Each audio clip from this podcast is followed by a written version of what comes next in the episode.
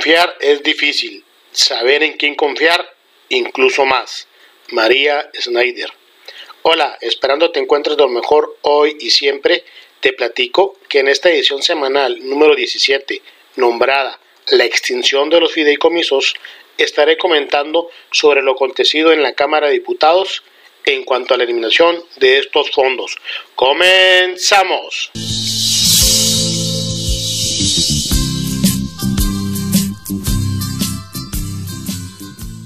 Los diputados federales de Morena votaron a favor de la eliminación de más de 100 fideicomisos, entre ellos el Fondo del CONACYT para el deporte de alto rendimiento, el FONDEN y el estímulo del cine, entre otros tantos. De momento será difícil definir si es lo mejor o no para la sociedad y este país, ya que ni el presidente ni los diputados informaron de manera precisa los motivos específicos del por qué la eliminación de estos fideicomisos. Solo hablan en términos generales de que están mal administrados y que prevalece la corrupción en esos fondos, pero al día de hoy no brindan los nombres de los corruptos que administran esos fondos, ni mucho menos han dicho si ya realizaron los trámites legales para deslindar responsabilidades. En una de las mañaneras, el presidente manifestó que la sociedad no debe preocuparse y que van a seguir apoyando todos los rubros sin límite de recursos. Derivado de cómo se presentó la eliminación de estos fideicomisos, se generan muchas dudas del uso que le van a dar a esos recursos millonarios, de los que el gobierno se va a hacer acreedor, y que dejan en tele de juicio el uso discrecional que puedan darle.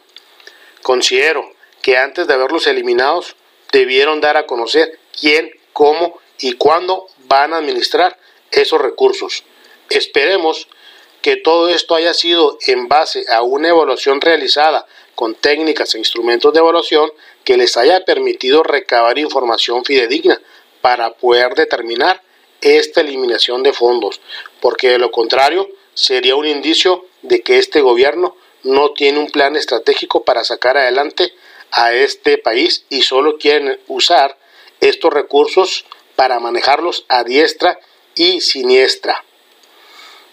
Ahora bien, si el pueblo es sabio, como dice el presidente, ¿por qué no lo consultó? ¿O por qué solo consulta lo que le conviene? El problema no son los fideicomisos, son las personas que lo administran. Esperemos que esta situación sea para bien de toda la sociedad y no solo para unos cuantos, pero eso lo dirá el tiempo.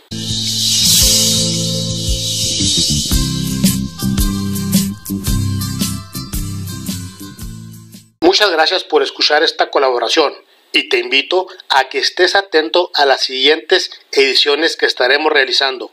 Mi nombre es Moisés Álvarez Palacio. Te mando saludos desde la ciudad de Ojinaga, Chihuahua.